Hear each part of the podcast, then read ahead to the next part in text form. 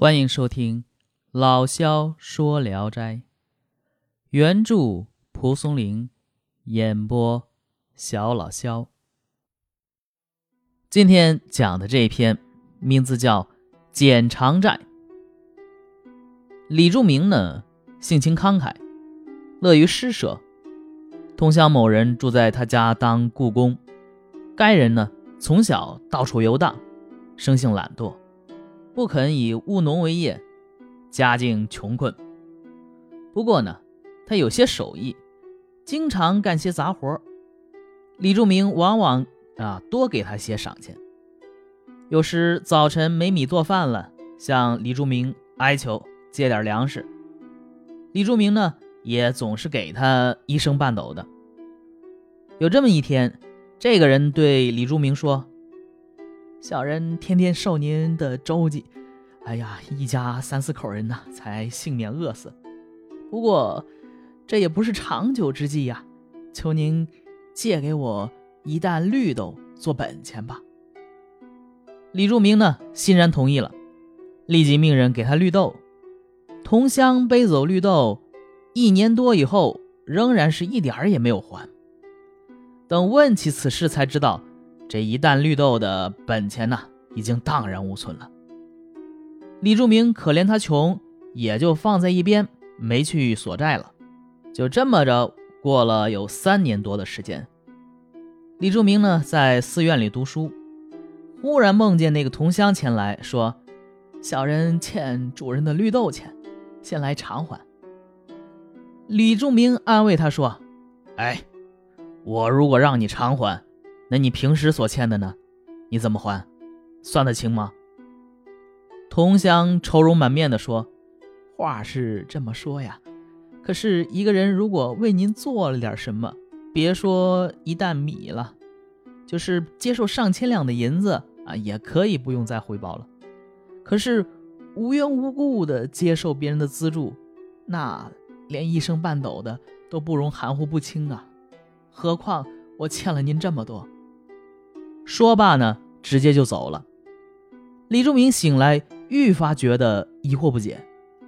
不久，家人禀告李柱明说：“夜里啊，母驴生了一头小驴驹子，挺高大的。”李柱明忽然明白过来，说：“嗯，莫非小驴驹子便是那个人吗？”过了几天，李柱明回到家中，看见这小驴驹儿。开玩笑叫那个人的名字，这小驴驹子呢，便跑到他跟前，像听懂他的话似的。从此呢，李柱明便以那个同乡的名字称呼小驴驹子。后来呢，有一次，李柱明骑着这小驴儿啊，前往青州时，恒王府内监啊见到这小驴儿非常喜欢，愿意用高价买它。价钱还没谈拢，是指李柱明家有急事儿。不能再等了，便回家了。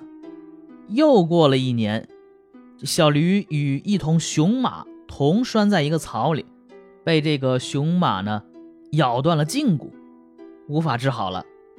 有一位兽医前往李柱明家，见到小驴，对李柱明说：“把小驴交给我，我早晚加以治疗调养，等上一阵子，万一能够治好，卖了钱呢，与您平分。”您看可以不可以啊？李柱明同意了他的请求。几个月以后呢，那兽医卖驴得到了一千八百钱，把一半给了李柱明。李柱明接过钱来，顿时明白过来。他明白什么了呀？他手里拿的这个钱数啊，正好与绿豆的价钱相符。哎，阳间的债务到了阴间也要偿还，这。是对世人最好的劝导啊！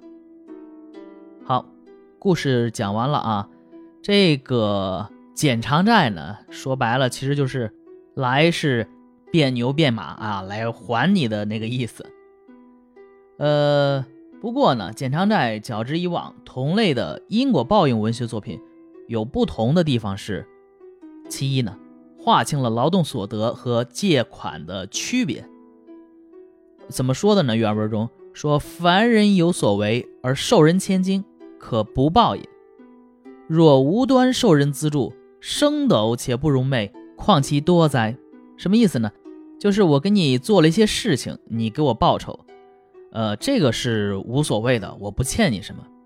但是呢，无故的受人资助啊，一丝一毫的这都不能昧下啊，何况我借了你这么多，这是其一啊，划清了劳动所得和借欠的区别。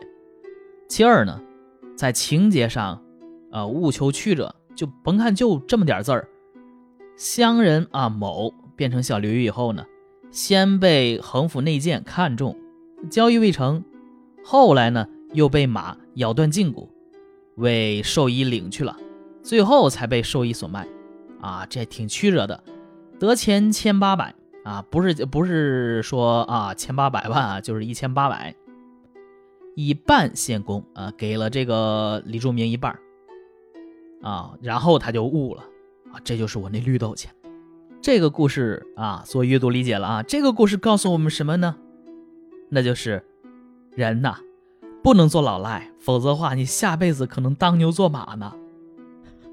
好，呃，我是小老肖啊，今天这篇就讲完了，咱们下一篇接着聊。